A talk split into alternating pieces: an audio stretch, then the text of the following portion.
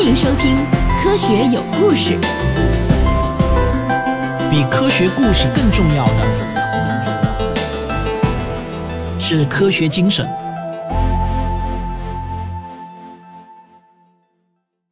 二零二一年十月二十四日，在北京的中国资源卫星应用中心的一间办公室中，空气显得有些凝重。西河号的科学与应用系统总设计师李川教授。副总设计师李真教授等一群科学家正围坐在电脑边，满怀期待地盯着屏幕上的数据。从密云、喀什和三亚的三个卫星数据接收站传回来的数据，正在被第一时间处理分析。这是西河号出光观测的数据。而远在一千公里外的南京大学太阳科学数据中心，李川教授的老师方成院士也在期待着西河号的第一批数据。与此同时，在西安卫星测控中心，西河号的卫星系统总设计师陈卫强、主任设计师尤伟等众多工作人员也处在待命状态中，随时准备向西河号发送指令。这是中国第一颗太阳探测卫星，十天前从太原卫星发射中心发射入轨。它的成败牵动着无数人的心。数据在北京汇总完毕，马上又被以专线网络传输到了南京大学。李川教授和方程院士差不多前后脚看到了这批数据。看到数据后，我套用一个流行的句式啊，一个好消息和一个坏消息，你想先听哪个？李川教授在接受我的采访的时候幽默了一下，不等我问，李教授就说道：“好消息是，数据显示卫星总体工作完全正常，状态良好。那坏消息呢？”我忍不住啊，还是说出了这个切口。李教授答道：“坏消息嘛，第一批传回的太阳成像质量不太好，就像是一台没有对上焦的相机拍的模糊照片。估计是发射过程的震动把光学系统震出了问题，镜片啊，只要有一毫米的位移就拍不清楚了。这不就像是刚上天的哈勃望远镜吗？我冲口而出啊，对，差不多就是这个意思。那难道也要派个航天员去修不成？”李教授答道：“啊，哈哈，那倒不至于。”当时我和方程院士并不是太焦虑，因为西河号在设计的时候已经考虑到了这种糟糕的情况，我们是可以远程调教光学系统的，所以啊，我们当时是乐观的。我舒了一口气啊，连忙说：“还好还好，我还以为西河号不能用了。”哪知道啊，李教授话锋一转，略带沉重地说道：“不过呢，事后证明啊，我和方程院士当时都盲目乐观了，这个问题远比我们以为的更加棘手。”在之后的大半年中，我和团队都在焦虑和失望中度过。我们以为的小问题，其实是个大麻烦。那么，中国的首颗太阳探测卫星的命运如何？西河号的工程师们能否像美国同行成功修复哈勃那样，也成功修复西河号呢？你先别急啊，在揭晓答案之前，让我先给你讲一讲西河号的身世和它肩负的使命。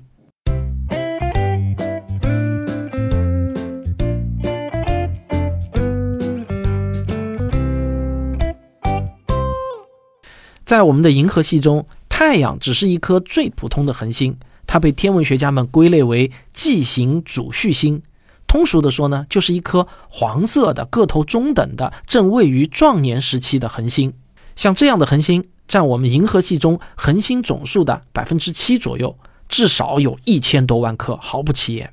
可是对于我们生存的太阳系来说，那太阳就是绝对的主宰。它的体积相当于一百三十六万个地球，质量占据了整个太阳系的百分之九十九点八六。如果我们把太阳想象成一个人，他洗完手甩一甩，甩出来的水滴就形成了太阳系中除了太阳以外的所有天体，当然也包括我们的地球和地球上生活的所有生物。自文明诞生以来，人类就对太阳充满了好奇，我们想知道有关它的一切，为它编织了无数的神话传说。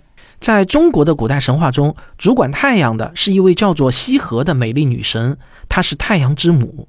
然而，人类真正从科学上认识太阳，仅始于四百多年前，伽利略第一次用望远镜观测太阳，他看到了太阳脸上的黑斑，也就是太阳黑子，这打破了太阳完美无缺这一持续几千年的传统信念。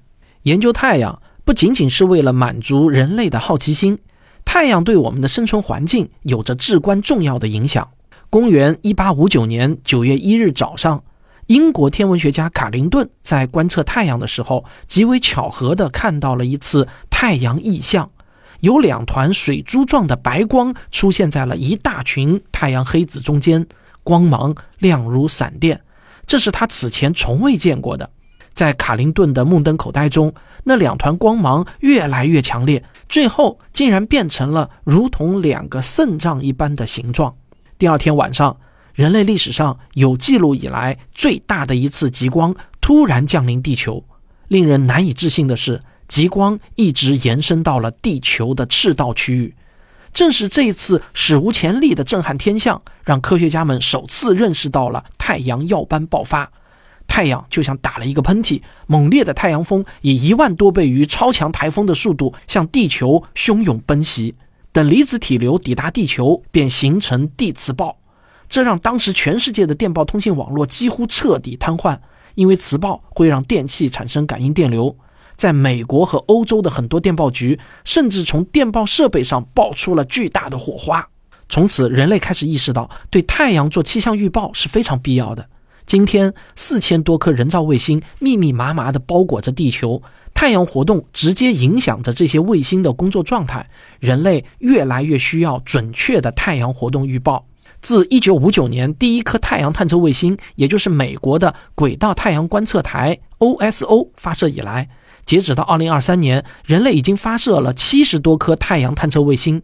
其中最出名的有1990年发射的尤里西斯号探测器。一九九五年发射的太阳和日球层天文台探测器，二零一零年发射的太阳动力学天文台和二零一八年发射的帕克号探测器，这几颗太阳探测器也全都是美国人发射的。可以说啊，在探日这个领域，美国依然是遥遥领先的。不过，全世界有很多国家也对探日充满了兴趣，中国便是其中之一。二零一五年，在太阳物理学领域的卓越科学家方程院士的牵头下。南京大学航天八院、中国科学院、长春光机所等单位正式提出了中国的第一颗太阳探测科学技术试验卫星“羲和号”。四年后的二零一九年，这个项目得到了中国国家航天局的批复立项，“羲和号”的研制正式启动。尽管是中国的第一颗探日卫星，但是雄心勃勃的中国科学家提出了好几项具有国际首创性质的技术挑战。那么，西和号到底是一颗怎样的卫星？它又有哪些国际首创的性能呢？在介绍西和号的技术特点之前，我想先给你讲一讲太阳探测器的轨道问题。我们在地球上发射一颗探测太阳的飞行器，普通人最朴素的想法就是直接朝着太阳的方向发射，让探测器朝着太阳飞过去，飞得越近越好，对吧？但这种想法真的很朴素，我们需要对天体物理学建立一些基础概念。太阳系中的所有天体啊，都在各自的轨道上围绕着太阳公转。你可以把地球想象成是一列高速行驶的火车。假如我们在火车上瞄准几千米外的某个地面目标开一枪，子弹不可能击中目标。为什么？因为子弹出膛后依然带着火车的初速度。你以为瞄准了目标，其实出膛的那一刹那，子弹飞行的方向就已经偏离了目标。我们在地球上用火箭发射探测器，如果探测器的最终飞行速度达不到十一点二千米每秒的第二宇宙速度，这颗探测器就无法飞离地球，只能成为一颗地球人造卫星。而如果探测器超过了第二宇宙速度，它就会成为一颗环绕太阳运行的太阳人造卫星。不过，想要让探测器尽可能的接近太阳，可不是一件大力出奇迹的事情啊。它需要天体物理学家的精心计算，才能用最少的能量达到目的。比如说，1990年发射的尤里西斯探测器是第一颗飞越太阳南北极的探测器。为了让尤里西斯号的运行轨道几乎垂直于黄道面，科学家们必须借助木星的引力。它先用了16个月的时间飞抵木星，然后绕着木星转，一边转一边调整自己的轨道平面，最后在一个恰当的时机猛地启动引擎变轨。利用木星的引力弹弓效应，把自己以一个更快的速度重新推向太阳。又经过将近三年的漫漫征程，才终于抵达距离太阳一点九三亿千米的近日点。再比如，一九九五年发射的太阳和日球层天文台探测器，它是第一颗停留在日地第一拉格朗日点上的太阳探测器。拉格朗日呢，是生活在十八世纪的法国天体物理学家，他首次计算出了在太阳和地球系统中存在着五个特殊的引力平衡点，在这五个点上的小天体可以保持相对于太阳和地球都处于稳定状态。第一拉格朗日点，也就是简称为 L 一点呢，是位于太阳和地球连线上。不过人们很容易啊被 L 一点的示意图所误导。其实啊，L 一点距离太阳大约一点四八亿千米，距离地球呢大约一百五十万千米，相差了近一百倍。换句话说，如果我们按照真实的比例来画示意图的话，那么 L 一点啊其实是紧紧贴着地球的。这个点最大的好处呢，就是可以让探测器一直保持着和太阳的相对静止，从而获得一个长时间的稳定观测位置。再比如，2018年发射的帕克号太阳探测器，它是迄今为止人类发射的最接近太阳的探测器。为了让帕克号能以最近8.5个太阳半径的距离掠过太阳。它需要在七年的时间中绕太阳飞行二十四圈，每一圈都更接近太阳一些。而且，为了避免帕克号因为速度过大而一头扎进太阳，天体物理学家通过对轨道的精心设计，让帕克号可以七次利用水星的引力来减速。其中的数学那是极为的优美精妙。而西和号将会运行在太阳同步轨道上。很多人看到“太阳同步轨道”这几个字的时候啊，都会联想到地球上空三点六万千米的地球同步轨道。在这个轨道上的卫星呢，绕地球公转的周期恰好等于地球自转的周期，都是二十四小时。这就使得地球同步轨道卫星就好像静止在地球的赤道上空一样。所以呢，很多人会以为太阳同步轨道也是静止在太阳赤道上空的，与太阳自转周期一致的卫星。但这个想法是错误的。太阳同步轨道依然是绕着地球转，这里的同步指的是卫星的轨道平面与日心和地心的连线的夹角始终保持一致。我来打个形象的比喻啊，就好像你戴着一顶草帽，然后绕着一盏灯转圈。假如戴在头顶上的草帽保持不动，那么草帽被灯光照亮的部分就会发生周期性的变化。有时候呢是帽子的左侧被照亮，有的时候呢是帽子的右侧被照亮。这就不同步了，而同步就是在你绕着灯转圈的同时，不停地调整草帽戴在头上的角度，始终保持草帽的同一侧被灯光照亮。西河号就是一颗太阳同步轨道卫星，它的轨道平面与赤道平面的交角是九十七点四六度。如果你把自己的头想象成地球，西河号的轨道平面想象成一顶草帽，那么草帽和地球的关系啊，就是相当于你面对着太阳，然后把草帽差不多是正扣在自己的脸上。如果我们用上帝视角来观察西和号，会发现西和号始终绕着地球的晨昏线转动，每天会绕地大约十五圈，在这样一条轨道上运行，使得羲和号不会落到地球的阴影中，始终可以被阳光照到。如果我们能站在羲和号上，那就意味着我们可以始终看到太阳，太阳永远不会被地球挡住。我们先上个小广告，广告之后见。我的新书说出来你别不信，已经在各大网络书店全面上市。防蓝光产品到底有没有用？轻断食好不好？不吃早餐是否伤胃？这些生活中的常见问题，我都会给您详细解答。这本书不仅是一本生活指南，还是一剂免交智商税的疫苗。科学会让我们活得更明白。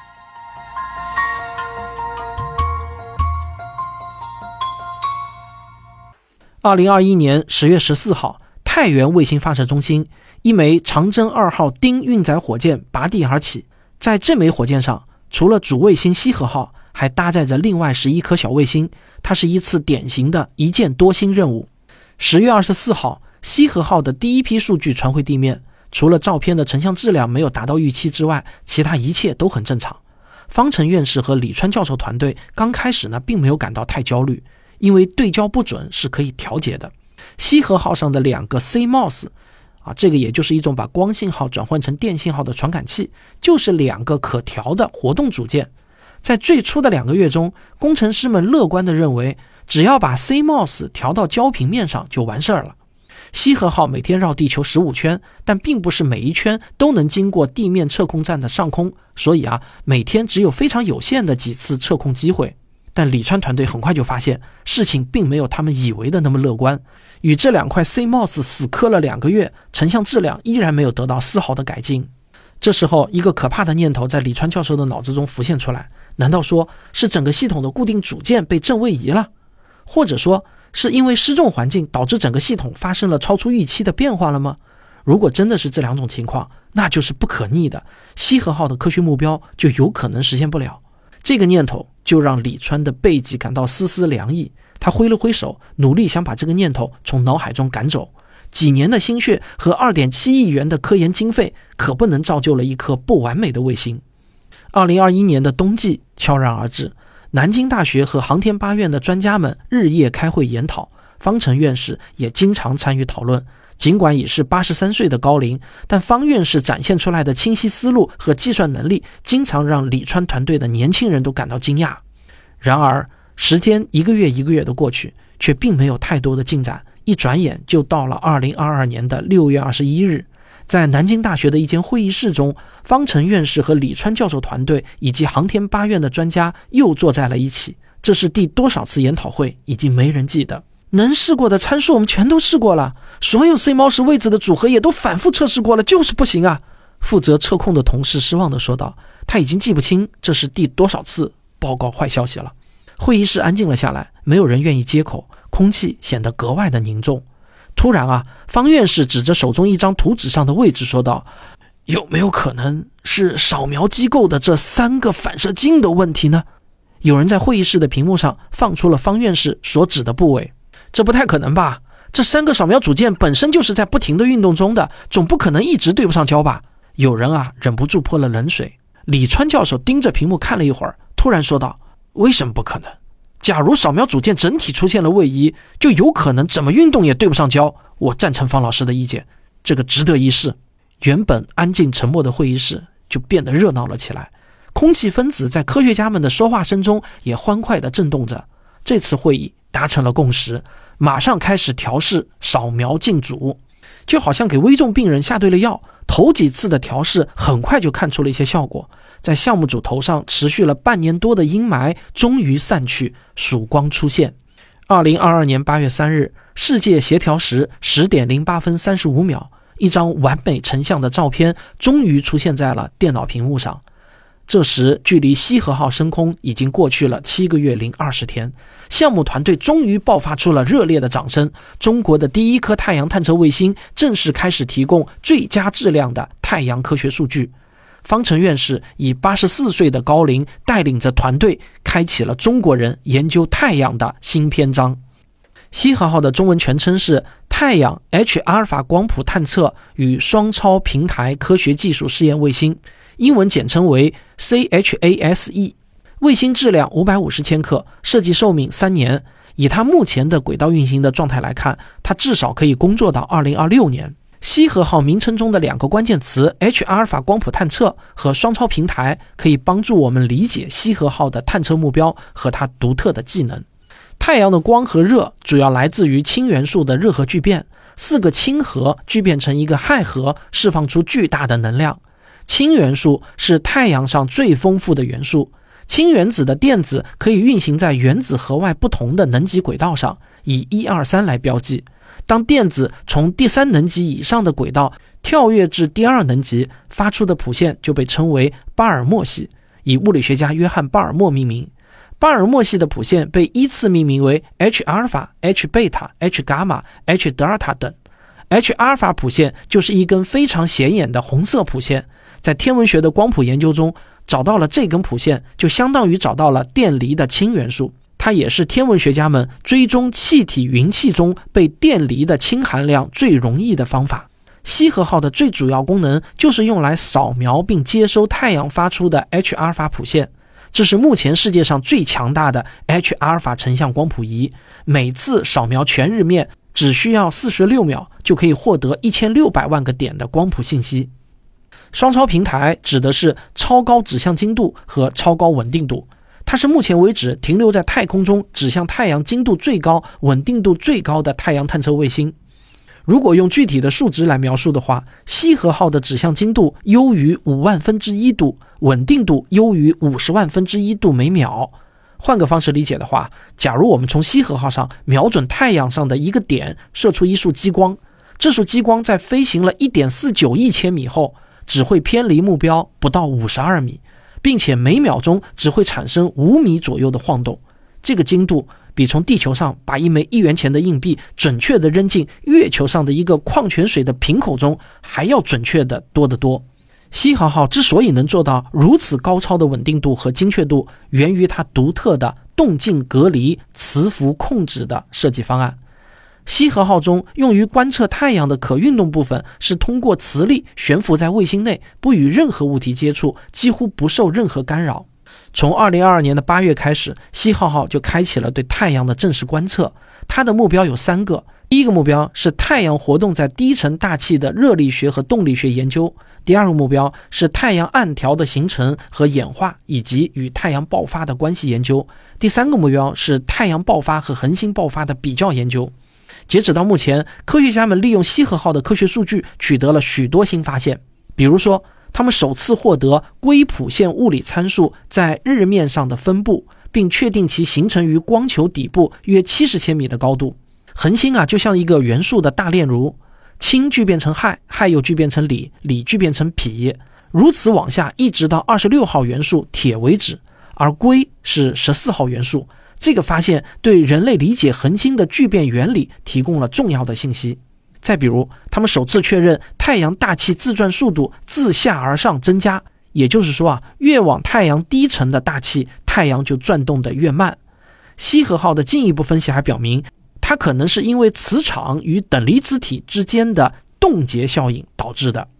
再比如说，他们首次在铁谱线和连续谱捕捉到了一次白光耀斑，获得它的能量，并确定它的产生机制。他们还首次通过全日面光谱开展了恒星爆发活动的比较研究。特别值得一提的是啊，二零二三年八月，具有重要国际影响力的《天体物理学杂志快报》正式刊出西河号热点专辑，这是中国天文观测设备首次在 APJ 系列刊物上以热点专辑形式发表研究成果。该专辑将收录发表于 APJ 和 APJL 中的西河号首批约十篇研究论文。或许我们普通人很难理解我刚才念的这些发现到底是什么意思，这不要紧。科学发展到今天，每一个分支都已经是枝繁叶茂，任何一个分支都是一个专门的研究领域。一个科学家很可能终其一生也只能在一个很细的分支中钻研出成果。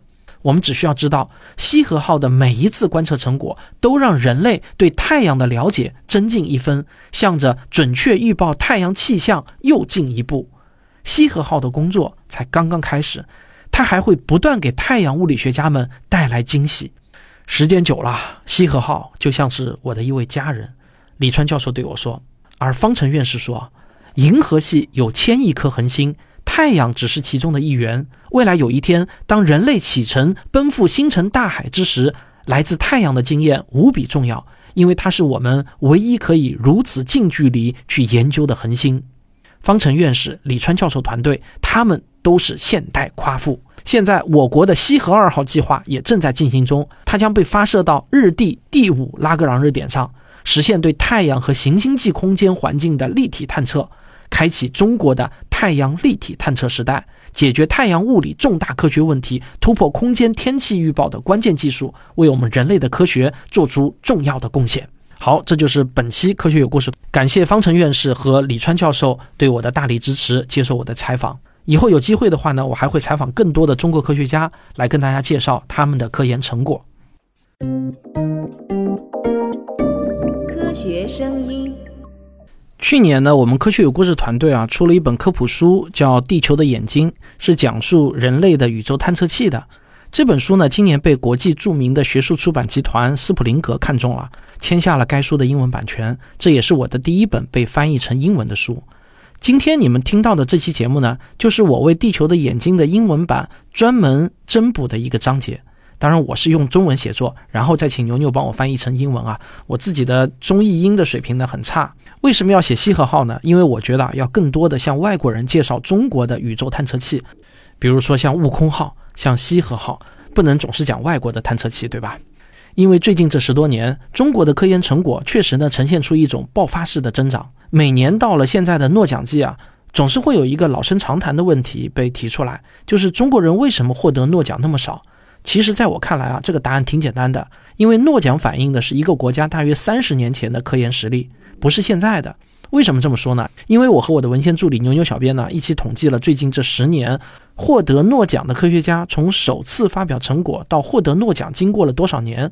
我们得出的结论是呢，平均要二十八点六年。也就是说，如果我们指望现在就有中国科学家获得诺奖，那要去看一九九五年左右的中国的科研情况。而那个时候，我国的科研实力在全世界来看呢，确实还是很低的。还远远落后于美国、日本、德国啊这些传统的科研强国，但差不多从二零一零年之后呢，我国的科研实力才开始进入爆发式的增长，现在已经超越了日本和德国，仅次于美国，成为了科研实力世界第二强的国家。如果大家对这个结论有异议的话呢，可以到科学有故事的微信公号上，我最近发表了一篇文章，是详细解释为什么我认为中国的科研实力可以排到世界第二的啊。那篇文章我可是写了有五六千字啊，所以你不用着急跟我辩，先去把我那篇文章读了再辩论啊。所以呢，我说啊，我们可能要等到二零三五年才能等到越来越多的中国人获得诺奖。好了，这就是本期的科学有故事，我们下期再见。